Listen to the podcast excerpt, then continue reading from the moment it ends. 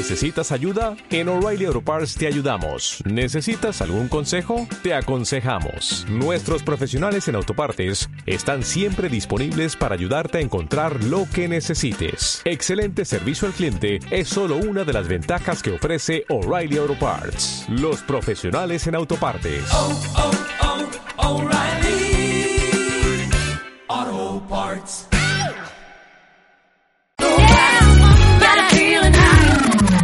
Onda Aragonesa. www.ondaaragonesa.com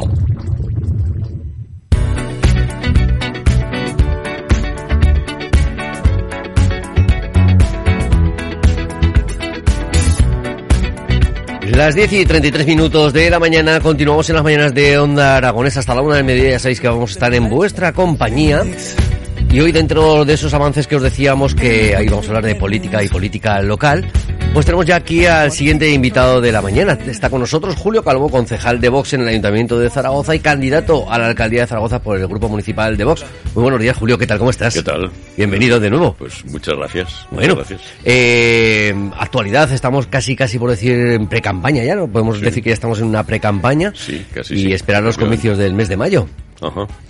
¿Qué- En eso, en esperamos en estamos ya, ya cerrando la, la legislatura, casi haciendo balance y preparándonos efectivamente para una campaña que promete ser interesante, dura, como todas las campañas, pero interesante. Y además, eh, yo creo que hay expectativas de cambio tanto en el gobierno de Aragón como posteriormente espero que las, las haya en el gobierno de la nación. Yo creo que son cambios muy necesarios eh, actualmente. La verdad es que ha sido una legislatura complicada en todos los en ámbitos todos, de, de en todos los ámbitos, regional, pero, local. pero fíjate que ha sido muy complicada, no solamente por todas las circunstancias sobrevenidas que, que han ocurrido, la, la crisis del COVID, la guerra de Ucrania, la crisis económica, la subida de la inflación, que es anterior, recuerdo, porque muchas veces se olvida que es anterior incluso a la, eh, a la invasión de Rusia de, de Ucrania. Bueno, no solo por todas estas cuestiones sobrevenidas, ya digo, sino por muchas de las decisiones, muchísimas de las decisiones que ha adoptado el gobierno de la nación, que han sido, mm, desde mi punto de vista, nefastas y, y yo creo que incomprensibles para muchos ciudadanos. Es un gobierno que está, mm, yo diría que obedeciendo como decía Bascal el otro día en el Congreso de los Diputados, obedeciendo órdenes de, sus socios, que son realmente los que están gobernando el país. Y, y esto yo creo que, que hay muchos ciudadanos que, que ahora mismo ven con desolación pues la deriva que está tomando que está tomando el país y que sea precisamente el gobierno de la nación el que esté llevando a, a nuestro país a la situación en la que se encuentra. La verdad es que es una situación muy complicada. Es decir, sí que es cierto que a lo mejor la situación del COVID era complicada para todo el mundo, porque realmente Sí, era sí, una sí. pandemia mundial, y hemos visto que al principio se ha acusado mucho al gobierno español de que lo estaba haciendo las cosas mal, pero luego hemos visto como todos los gobiernos, al fin y al cabo, pero, han caído de una manera pero otra, hay que, hay que analizar, sí, sí, pero hay que hay que analizar las cifras y los, y los datos. Y estos son incontestables. Es verdad que la pandemia del COVID ha afectado a todos los países, todos han tenido en mayor o menor, o menor medida sus, problemas, pero eh, luego hay que ver cómo oh, hemos salido cada uno de, nosotros, cada uno de los países europeos. Y el caso es que somos el único país de Europa que no hemos conseguido todavía recuperar el Producto Interior Bruto previo a la pandemia. Ha habido países como Irlanda, es verdad que se vieron poco afectados por la pandemia, pero donde la renta per cápita ha subido más de 20.000 euros por habitante en estos años, desde el año 2019 hasta aquí. Más de 20.000 euros. El resto de los países, algunos han subido, pues lógicamente mucho menos, pero es que todos los países han subido su renta per cápita más que España. En España hemos subido en este periodo en el que Irlanda, que ha sido el, el que el que ha ganado todas las todos los trofeos, digamos, ha subido 20.000 euros, más de 20.000 euros. Nosotros hemos subido escasamente 400 euros por habitante. Somos, somos el único país europeo que no ha recuperado el Producto Interior Bruto previo a la pandemia. Y somos el país europeo donde nuestros, donde sus habitantes, los españoles, hemos perdido más poder adquisitivo de toda Europa. Claro, si ante los mismos acontecimientos, la misma pandemia mundial, etcétera, etcétera, resulta que nosotros salimos mucho peor que el resto, hombre, tiene que haber algún hecho diferencial, algo que explique estas, estas diferencias y evidentemente es que tenemos un gobierno absolutamente incapaz, absolutamente sectario y absolutamente incapaz. Es que eh, te voy a dar, te voy a dar algún dato más que es que a mí me, me deja desolado. Y es que, mm, eh, por ejemplo, nos han pasado ya en renta per cápita países como Eslovenia, nos ha pasado en renta per cápita Lituania, nos ha pasado Malta, nos ha pasado Chipre, hasta Chipre. Dices, pero ¿qué, qué es lo que hay en Chipre? Hay cabras, eh, hay olivos, algo de turismo quizás. Industria no es sabido que Chipre tenga una gran industria. Bueno, pues Chipre nos ha pasado en renta per cápita a los españoles. Es que eso es pavoroso, es- son, son cifras pavorosas. Y eso, ahora mismo el gobierno que está haciendo una lectura, eh, yo qué sé, triunfalista de la situación económica española y que somos los... No es verdad, no es verdad, los datos son estos que estoy dando. No, yo creo que personalmente, es decir, la- las, las economías, sobre todo las de los hogares, no han ido a mejor en, No, no, en en absoluto, ningún momento. en. Y sobre todo, pues sí, que, que haya países que, que por lo menos en, en cantidad de habitantes y no nos superen y que sí que nos superen en otros, en otros puntos, pues bueno, la verdad En que renta, en renta per cápita. ahí sí que, sí que fastidia. Pero bueno, realmente luego también nos puede pasar un poco como con Ucrania, ¿no? Que, que nadie decía, ¿dónde está Ucrania? ¿Y qué tienen en Ucrania? Y luego nos hemos dado cuenta que eh, por culpa de esta guerra, pues que nos hemos quedado sin abastecimientos de, de- de Ujú, muchos, correcto, correcto. de muchos materiales, eh, porque decíamos, pues si Ucrania no tiene nada, pues mira, Sí, eh, sí. nos hemos encontrado con los desabastecimientos de, de muchos materiales y sobre todo pues en el tema cereal que, que hemos visto que, que se ha visto Sí, agravado. eso, eso efectivamente ha afectado a toda, a toda Europa. Eso, eso es verdad. Pero, mm, aun, aun reconociendo esto, que hemos sido afectados todos, pues luego hay que hacer los estudios comparativos y ver las cifras, ver los datos y ver si hemos salido más fortalecidos que el resto o menos debilitados que el resto. Y la verdad es que hemos salido más débiles en todos los casos. Y recuerdo, ahora mismo me viene a la cabeza aquella famosa frase de, de, de Pedro Sánchez cuando dijo de esta salimos más fuertes. No es verdad, no es verdad. Salimos más débiles y salimos más débiles que nadie. Salimos peor que nadie. Una situación complicada, complicada para, para gestionar y que, que evidentemente pues ha tenido, ha tenido sus fallos y que, eh, bueno, lo, lo único que a lo mejor podemos echar en falta es que encima no se reconozcan, ¿no? Es decir, oye, pues sí, que he fallado, ¿no? Que, que, Sí, que- claro, que- claro. que lo he hecho mal o me he confundido, o nos No, hemos confundido, pero, pero esas cosas no La, sin- suceder. la sinceridad no parece ser una de las virtudes de nuestro presidente y la humildad mucho menos. Y desde luego, mm, ahora mismo, ahora mismo, salvo que eh, efectivamente los medios de comunicación y la gente vayan viendo, eh, bueno, pues todos estos datos que se están poniendo encima de la mesa, pues, eh, pues ahora mismo todo, mm, si vemos que la acción de gobierno no es más que pura propaganda, pura propaganda además desmentida por los hechos, desmentida por los hechos. Eh, si nos venimos un poquito más, eh, vamos cerrando fronteras, eh, dejamos la nación un poquito y nos centramos un poco Aragón. ¿Cómo está Aragón en, en general? Uf, pues Aragón no está no está mucho mejor que el resto, adem- eh, al revés, estamos peor en muchos en muchos aspectos. Quiero resaltar que somos, creo, que la segunda comunidad autónoma que tiene mayor presión fiscal dentro de España. Somos una comunidad autónoma en donde creo que se ha doblado la deuda de- del gobierno autonómico, se ha doblado en los últimos diez años. Somos la comunidad que está padeciendo o que tiene las mayores listas de espera sanitarias. En fin, la verdad es que eh, eh, la gestión del AMBAN tiene pocos puntos positivos. La verdad es que no hay un sitio donde mires en donde puedas en donde puedas extraer alguna conclusión positiva. Yo creo que ha sido una eh, legislatura muy mala. También es verdad que el AMBAN, que lleva ya ocho años gobernando, en los anteriores cuatro años se dedicó a legislar con leyes absolutamente absurdas, yo diría casi que algunas incluso estúpidas, como aquella del bueno, eh, legisló la, ley de memoria democrática, la ley trans, la eh, alguna como era la de reconocimiento de los derechos históricos de Aragón, en donde venían a pedir la derogación de los decretos de Nueva Planta de 1714.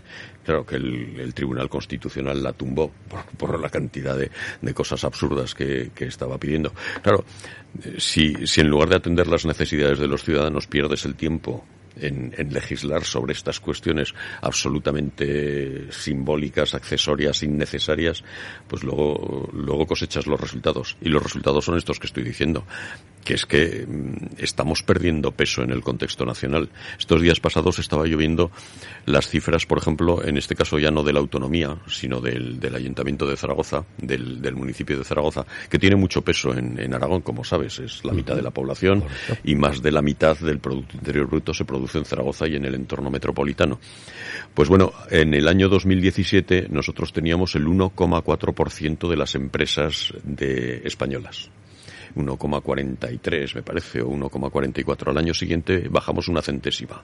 Si éramos el 1,44 al año siguiente el 1,43 al año siguiente el 1,42 al año siguiente el 1,41 y ahora estamos en el 1,3 eh, o algo así. Es decir hay una evolución constante hacia abajo un peso eh, un peso económico la pérdida de, de un peso económico eh, en España de poquito una centésima cada año pero vamos perdiendo vamos perdiendo peso con respecto a nuestros vecinos y al conjunto de la media nacional. Sobre todo... Cada vez tenemos menos empresas, tenemos menos autónomos. Ahora, si te paseas por la calle Alfonso o por cualquier otro sitio, ves la cantidad de, de locales vacíos que existen, cómo sí, se van cerrando no negocios. tenemos más que girarnos aquí, un poquito a, aquí mismo, alrededor. A, aquí mismo, efectivamente, sí. Sobre todo el comercio, el comercio local que, que está perdiendo muchísima fuerza y que al fin y al cabo pues crea muchos puestos de trabajo al, si vamos rodeando todas las calles de nuestra ciudad.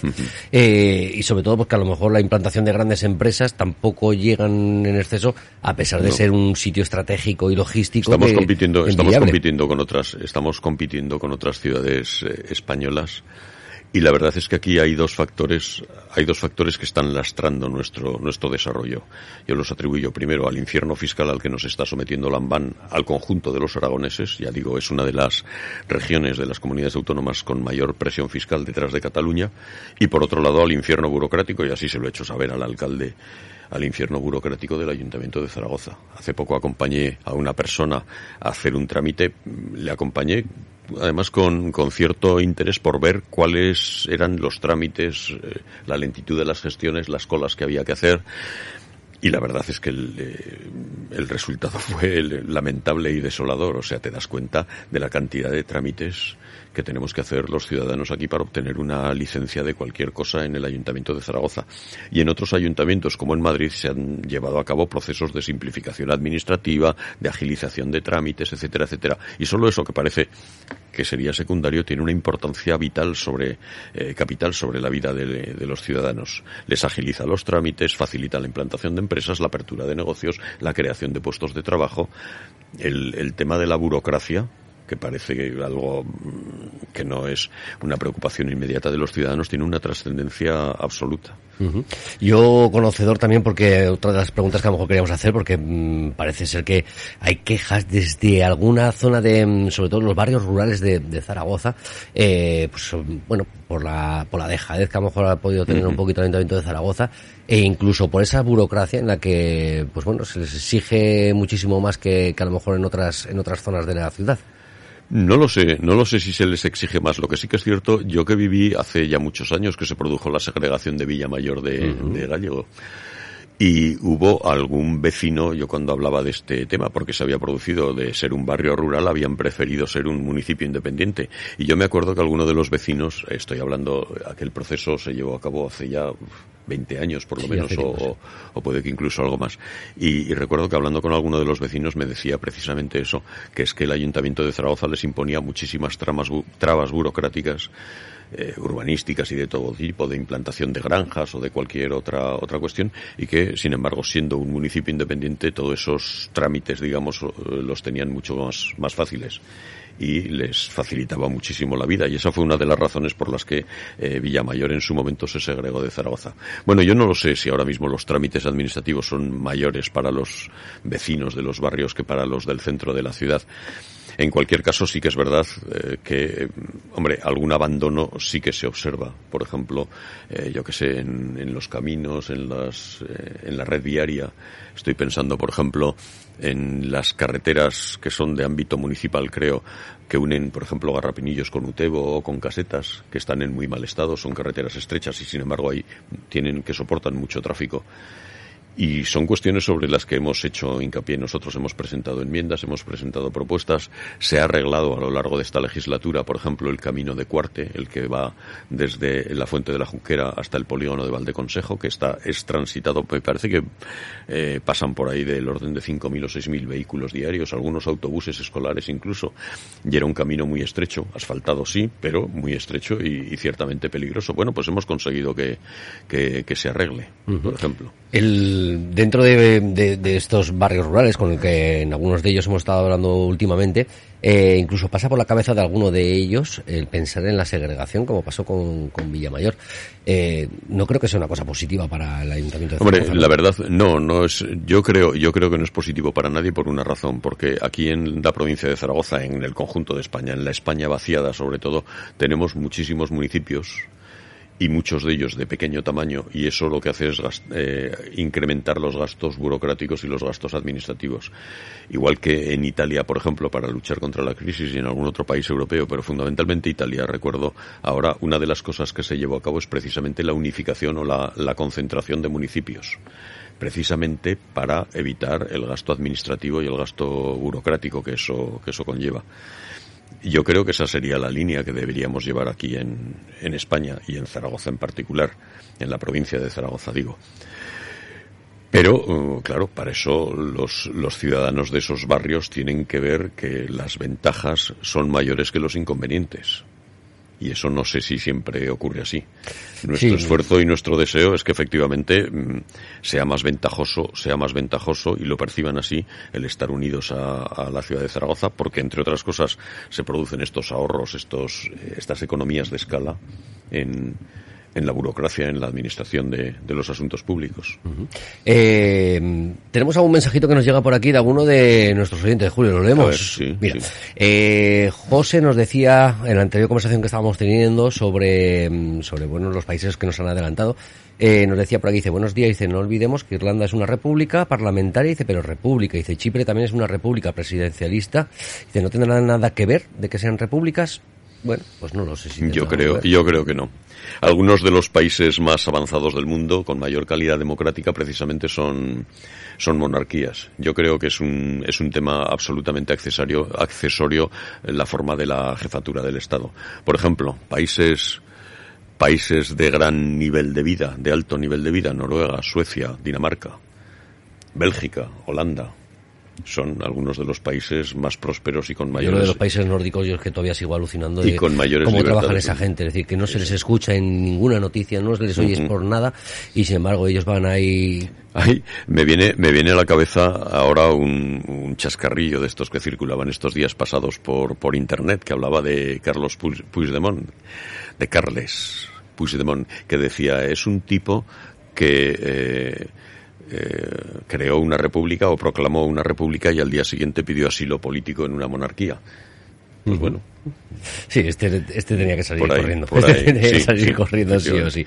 Eh, también Es nos un- llega un otro mensaje por aquí. Nos dicen totalmente de acuerdo con la lentitud, farragosidad e inutilidad de esos procesos burocráticos en la administración.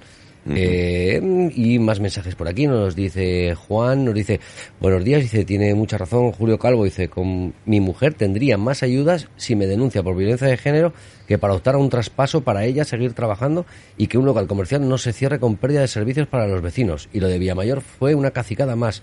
No todos los vecinos querían la segregación, pero es verdad. De hecho, de hecho, ahí en Villamayor, por lo que me, me consta que sigue habiendo, sigue habiendo mucha división de opiniones todavía recordando aquel, aquel episodio. No lo sé si hubo, no, es, es un episodio ya tan lejano que no recuerdo los detalles, no sé si había, pero sí que es cierto, eh, no sé si había una mayoría de unos o de otros, pero lo que sí que es cierto es que entre los vecinos de Villamayor todavía es motivo de, de debate. de el- debate el- todavía. el asunto Creo que también ocurrió lo mismo en Utebo, años, años A, eh, No lo sé. muchísimos Yo años. No, no Creo recuerdo recordar que de- Utebo, no recuerdo que Utebo hubiera estado unido nunca a Zaragoza. eh, No, no o lo se- recuerdo, pero el que yo, el que yo no lo recuerde no. No sé, me no quiere sonar algo de que hubo algún pequeño debate Sí, sí. o hubo una. Es muy una curioso, en la que a lo es muy mejor- curioso porque Utebo está rodeado de, del término municipal, está rodeado del término municipal de Zaragoza por todos los lados. A un lado tiene Monzalbarba, al otro tiene y al otro tiene casetas, efectivamente. Ellos hablaban sobre todo en la, en la época de pandemia, donde eh, todos los pueblos sí que se podían mover, pero Utebo no podía salir de propio Utebo porque estaba rodeado determinado municipal donde no estaba permitido la Sí, movilidad. sí, sí. Aquello, aquello supuso los, los criterios por los que se pusieron las restricciones a la movilidad fueron en algunos casos bastante peregrinos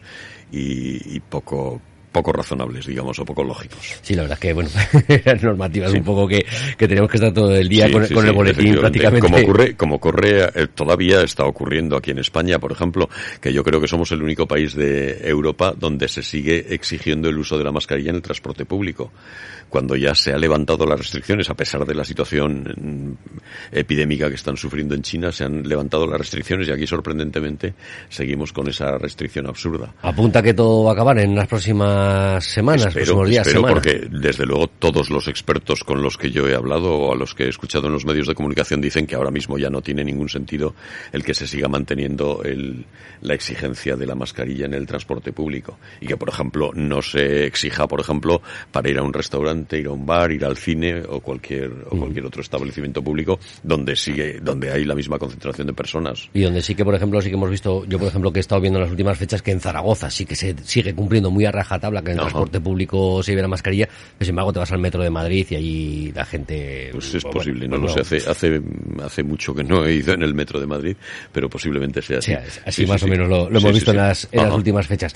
Eh, dentro de lo que nos compete a nivel nacional, hay mm, diferentes que una de las cositas que, que a mí me gustaría que, que nos aclarases un poquito si la sabes, eh, esta nueva ley, la del sí es sí, solo el sí es sí, eh, no tengo ni idea de qué va esa ley, pero, pero estamos viendo en las noticias continuamente que están saliendo personas que no deberían de salir a la calle y que La verdad, la verdad es que es una ley, es una ley muy controvertida en donde, para mí lo más grave de esta ley, de que eh, finalmente se produjera la aprobación de esta ley, es que hubo muchísimos, muchísimas advertencias previas de órganos consultivos de los que tienen que informar preceptivamente eh, todos los proyectos de ley, como fue el Consejo de Estado, el Consejo General del Poder Judicial, el Consejo de Fiscales, todos ellos alertaron de que se iba a producir una rebaja de, de, las penas y de que, de acuerdo con nuestro Código Penal, siempre se tiene que aplicar la ley más favorable o la norma más favorable al reo en cuanto a la, a la tipificación de las penas y sobre todo al, a, a, la dureza de las, de las condenas. Es decir, se, mm, se advirtió desde todos los desde todos los estamentos eh, que tienen que informar ya digo el Consejo de Estado gente eh, con una solvencia profesional más que acreditada y con conocimientos jurídicos más que acreditados. Y advirtieron de que esto iba a pasar y efectivamente esto ha pasado. Lo cual quiere decir que desde luego el equipo mmm, que redactó el equipo de, de, no sé si del Ministerio de Justicia o de los ministerios de, o del Ministerio de Igualdad o ambos, la verdad es que eh, están demostrando una insolvencia absoluta. Un país no se puede dejar en estas manos, no puede ser que te estén advirtiendo desde todos los estamentos, desde todos los, eh, los ámbitos, todos los expertos te estén advirtiendo de que te estás equivocando y a pesar de eso te equivoques y que luego no haya voluntad de rectificación ninguna, Correcto, al revés. Esa es la segunda parte. Al revés, efectivamente. Lo único que se metió es una enmienda del Partido Socialista, del Grupo Socialista en el Congreso de los Diputados, en donde modificaron ligerísimamente el preámbulo de la ley, que el preámbulo no tiene carácter dispositivo, es decir, no es de obligado cumplimiento, en donde Pachi López dijo que era que habían metido un toque de atención a los jueces para decirles cómo tenían que aplicar la ley. Hombre, eso no se puede decir ni se puede decir ni los jueces se van a someter a, a un dictamen de a, a, unas instrucciones de ese tipo incluidas en el preámbulo de una ley. Yo la no parte lo... dispositiva es el articulado y el articulado es el que es. No lo puedo entender, no lo puedo entender. Donde No, no, no, estamos no con, tiene- con una ley de violencia de género Y, que aún y- así y aún, y aún hay un, un dato de mayor que añade más gravedad al tema, y es que en el Consejo de Ministros hay jueces. Está el juez Marlasca, está Margarita Robles, que me parece que también viene de la carrera judicial, es decir, gente a la que se le supone unos conocimientos jurídicos importantes y que a la vista de estos dictámenes que he citado del Consejo de Estado, del Consejo General del Poder Judicial, hombre, algo tendrían que haber dicho, tendrían que haber hecho valer su opinión en el Consejo de Ministros para evitar que esto se perpetrara. Y no, Eh, de momento estaremos esperando a que si hay un cambio de gobierno esto se pueda derogar y se pueda cambiar esa ley que para mi, para mi punto de vista no es para nada una ley justa que para que haga justicia.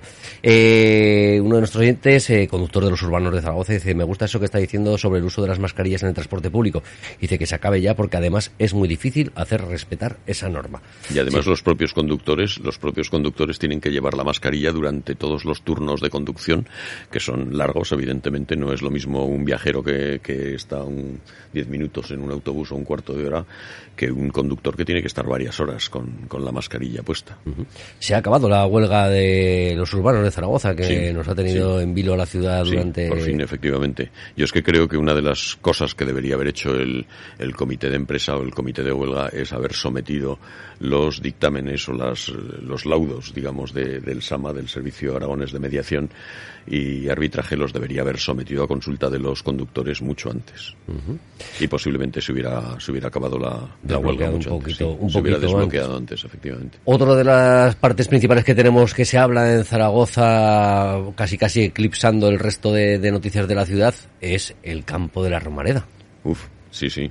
El campo de la Romareda va a dar mucho juego. Ahora estamos, eh, hemos recibido en los grupos municipales el, último informe que han elaborado unos catedráticos de, de la Universidad de Zaragoza sobre la viabilidad de, del campo del proyecto, del proyecto económico que presenta el Real Zaragoza y de las eh, forma en que debería en que debería eh, darse esa concesión. Si bien una concesión administrativa o bien mediante un derecho de superficie fundamentalmente por alargar los plazos de la concesión para que el plan de negocios efectivamente si se hace dicen ellos los catedráticos que si se hace a 40 o 50 años no va a permitir una alta viabilidad o una alta rentabilidad y posiblemente haga inviable el el proyecto y por el contrario si se alarga eh, si se alargan los años de la cesión pues evidentemente se facilitaría o se permitiría que eso sí que tuviera rentabilidad.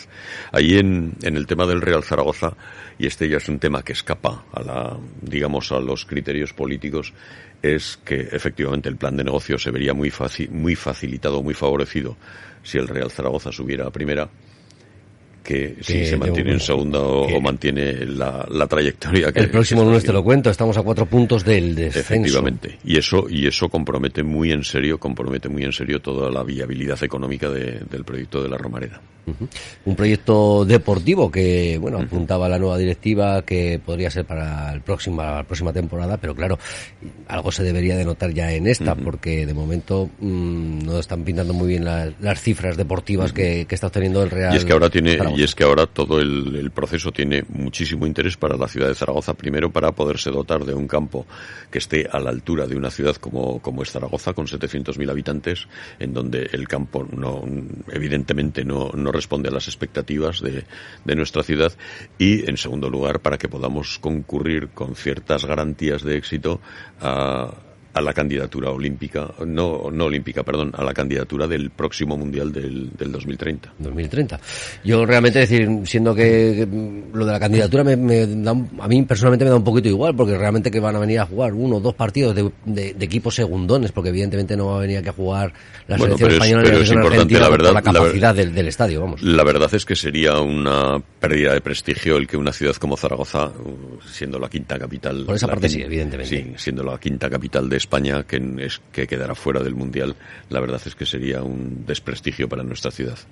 Y sobre todo por la afición, por la afición zaragocista tan importante, esa, info- esa afición que, que lo da todo en cada partido de nuestro Real Exacto, Zaragoza, que se desanima cuando termina el partido y que horas más tarde vuelve a tener el sentimiento zaragocista al mil. Yo hoy no soy muy zaragocista, hoy soy osasunista, la verdad. Oh. Hoy sí, hoy la verdad ayer tuvieron un gesto el Club Atlético Osasuna con el Club Deportivo Fuentes por el fallecimiento de uno de los jugadores de- del Fuentes y un gesto que el Real Zaragoza no ha tenido en ningún momento con un club Vaya. que teóricamente es de los, de los filiales o de los equipos eh, Desconocía, desconocía el hecho, Mm. pero ya lo siento. Sí.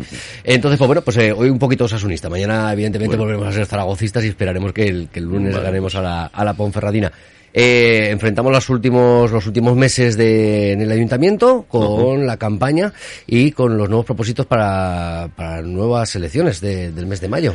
Bueno, nosotros la verdad es que yo diría que si algo ha caracterizado nuestra nuestra gestión o nuestra no hemos gestionado, pero de alguna manera hemos tenido influencia, hemos tenido cierto poder, hemos ejercido una oposición, yo creo que responsable y sobre todo lo que hemos aportado al Ayuntamiento de Zaragoza, yo creo que es sensatez y sentido común.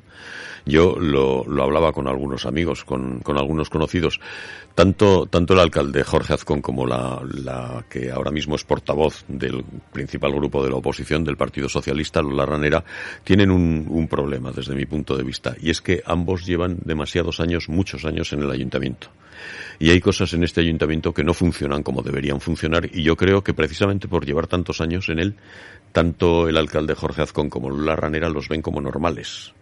Ven como normales cosas que no deberían serlo. Es decir, esta, la lentitud burocrática esta de la burocracia municipal a la que me he referido antes, en fin, toda la estructura municipal, que es una estructura sobredimensionada, en algunos aspectos yo diría que incluso disparatada, y en muchos otros solapada con eh, la estructura del gobierno de Aragón. Ahora mismo estamos duplicando servicios, la formación para el empleo, la atención, la asistencia social, asistencia domiciliaria, las escuelas infantiles, en fin, una gran cantidad de cuestiones que se están llevando a cabo tanto desde el gobierno de Aragón como desde el, el propio ayuntamiento. Y de ahí vienen, por cierto, muchos de esos desencuentros que se están produciendo.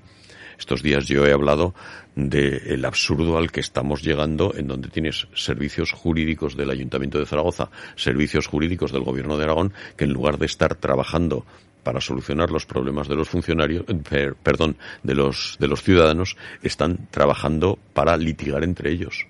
Están litigando entre ellos con eh, la ampliación de plaza, con la reclasificación, la recalificación de terrenos, por ejemplo, en el polígono de Malpica, en la antigua Universidad Laboral, con muchos otros aspectos, eh, eh, la, la famosa deuda del tranvía que se resolvió, que se pagó por fin, aunque todavía falta por pagar los intereses de la deuda, se resolvió en el mes de diciembre, después de años de litigios. Es decir, no tiene, no es, no es razonable que tengamos funcionarios de una y otra administración cuya función es precisamente litigar entre, entre administraciones que nos, en el, definitiva, las pagamos todos, nos representan a todos y deberían ir a una para solucionar los problemas de los ciudadanos. Eh, esperemos que todo esto pueda cambiar, de que se puedan favorecer la, la- Yo espero, yo espero que. Vox, espero que Vox, tal como hemos venido haciendo estos tres años y medio que llevamos de corporación, eh, seamos capaces de aportar sentido común y si tenemos más capacidad de influencia o de decisión, pues evidentemente trataremos de hacer que prevalezca el sentido común en las administraciones que muchas veces, que muchas veces, como acabo de explicar, se, se echa mucho de menos. Ujú. Pues la verdad es que la verdad que sí que se echa mucho de menos, sobre todo pues, porque cuando realmente nos consideramos que somos un pueblecito grande, pues que todo fuera un poquito un poquito más fácil para, para poder acceder a todos los trámites y a todo Es tipo que de trabajo que todas, detrás. todas estas deslealtades institucionales de una administración frente a la otra, el hecho de que ahora mismo Lambán y Azcón nos tengan como rehenes a los ciudadanos de Zaragoza en sus pugnas políticas, la verdad es que nos está costando mucho dinero. Lo recomendable sería para la ciudadanía que tanto en el, en el ayuntamiento local o en el ayuntamiento de cada municipio donde cada uno tenga su, su ejercicio de votación eh, fuese el mismo que, que el del gobierno de, de la Pues ahora mismo, pues ahora mismo eso, mm, sinceramente, yo creo, yo creo que sería una de las soluciones. Si ahora mismo consiguiéramos, si ahora mismo consiguiéramos, o, o lo decidieran así los ciudadanos, que ojalá, ojalá sea así, que los, las dos instituciones tuvieran gobiernos del mismo signo político, yo creo que contribuiría a solucionar muchas cosas. Fíjate que incluso cuando gobernaron Belloc en Zaragoza y Marcelino Iglesias en, en la comunidad autónoma, estos ni siquiera se llevaban, se llevaban demasiado bien. No había una colaboración muy, muy estrecha. Pero yo creo que en cualquier caso ahora mismo sí que facilitaría mucho el que pudiera haber gobiernos del mismo signo. Y ya te puedes imaginar que yo preferiría que evidentemente ese signo político fuera de derecha o de centro derecha en, en ambas instituciones. Sobre todo a la vista de cómo han dejado las dos eh, ahí por donde han pasado. Recuerdo que cuando se fue el PSOE del Ayuntamiento de Zaragoza nos dejó una deuda de 1.027 millones de euros de deuda, que todavía estamos pagando, ¿eh? Que todavía estamos Eh, pagando. hablabais de, de deuda en los presupuestos que se han aprobado en las fechas atrás y se hablaba de que había un remanente y de que posiblemente hubiera que bueno, una posibilidad de endeudamiento del ayuntamiento. Hay un remanente ahora mismo, eh, con las cifras que nos dio el otro día la consejera de Hacienda, hay un remanente de 26 millones de euros que se debe fundamentalmente a que, tal como he dicho, el gobierno de Aragón pagó 24 millones de, de- de euros. Ya era hora de que los pagara, por cierto, los pagó en el mes de diciembre de la deuda del tranvía.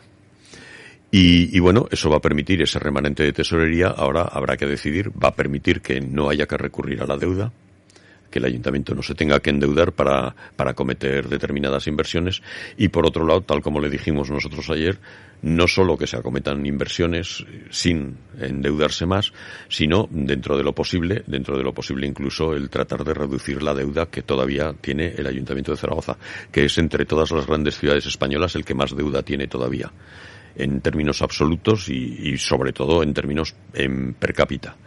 Creo que debemos, cada zaragozano debemos mil euros más o menos. ¿Más todavía? Debemos mil euros por el hecho de ser zaragozanos. Joder, ya bien. por el hecho de ser Qué- españoles qué y alegría. aragoneses también debemos una cantidad importante. Qué alegría esto de Pero cada. Cada zaragozano, sea niño, adulto, anciano, esté en tra- trabajando o en paro, debemos mil euros por, por habitante.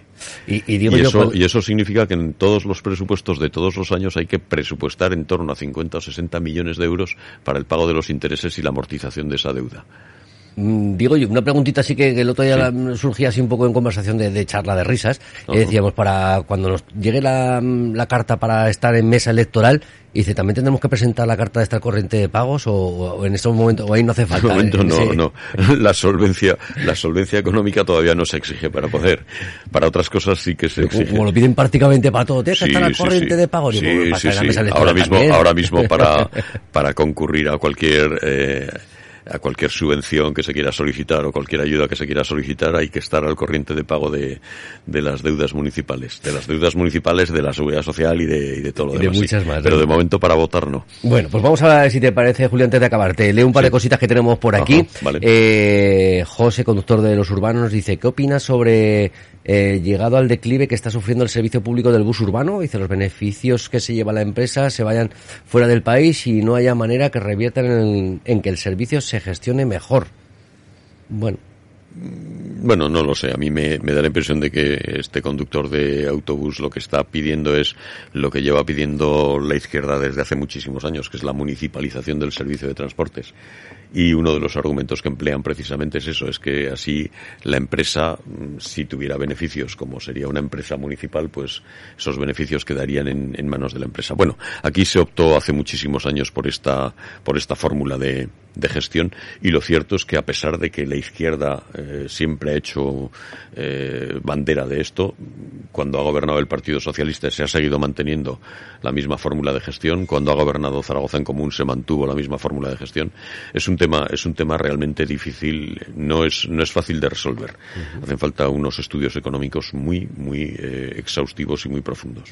y vamos a escuchar un audio que nos llega de una de nuestros oyentes, de Beatriz. No sé si habéis visto que un señor llamó a la policía porque no conseguía cita para la seguridad social desde hacía tres meses. Yo tengo la suerte o Ay, la perdón, que no, desgracia de que tengo vamos, gente vamos mayor a, que me que pide no me hemos puesto, espera, que te pongo un poquito, vamos a No poner sé aquí el altavoz un poquito para que lo escuches. si habéis visto que un señor llamó a la policía porque no conseguía cita para la seguridad social desde hacía tres meses. Yo tengo la suerte o la desgracia de que aquí hay mucha gente mayor que me pide que le solicite cita previa para cualquier otro, para cualquier organismo. Bueno, pues con un señor que está a punto de jubilarse llevamos como, mm, yo no digo tres meses, pero tres semanas intentando eh, conseguirle una cita previa y pone que no hay citas en los próximos días. Eh, se ha tenido que ir al asistente social con cita previa también, a ver si allí se lo pueden conseguir y de momento ha conseguido que le den un teléfono para que le llamen. Esto es increíble. Yo no sé si la pandemia ha tenido que ver, pero me parece a mí que se están relajando mucho con las citas previas.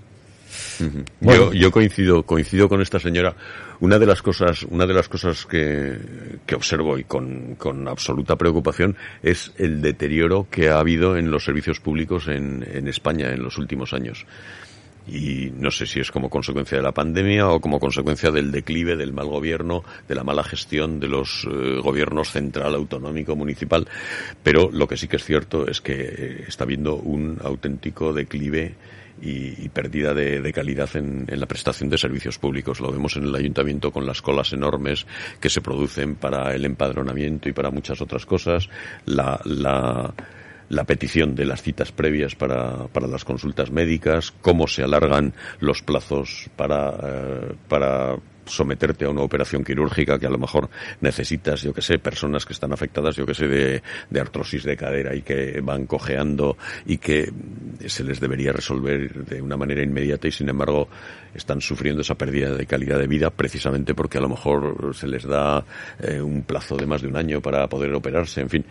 Eh, todas estas todas estas cuestiones son evidentemente motivo de preocupación. Nos decían hace años hace no muchos años que teníamos la mejor sanidad del mundo. Y nos lo creíamos. Y yo no sé si, si puede que fuera cierto. O, teníamos o teníamos o teníamos una de las mejores sanidades del mundo.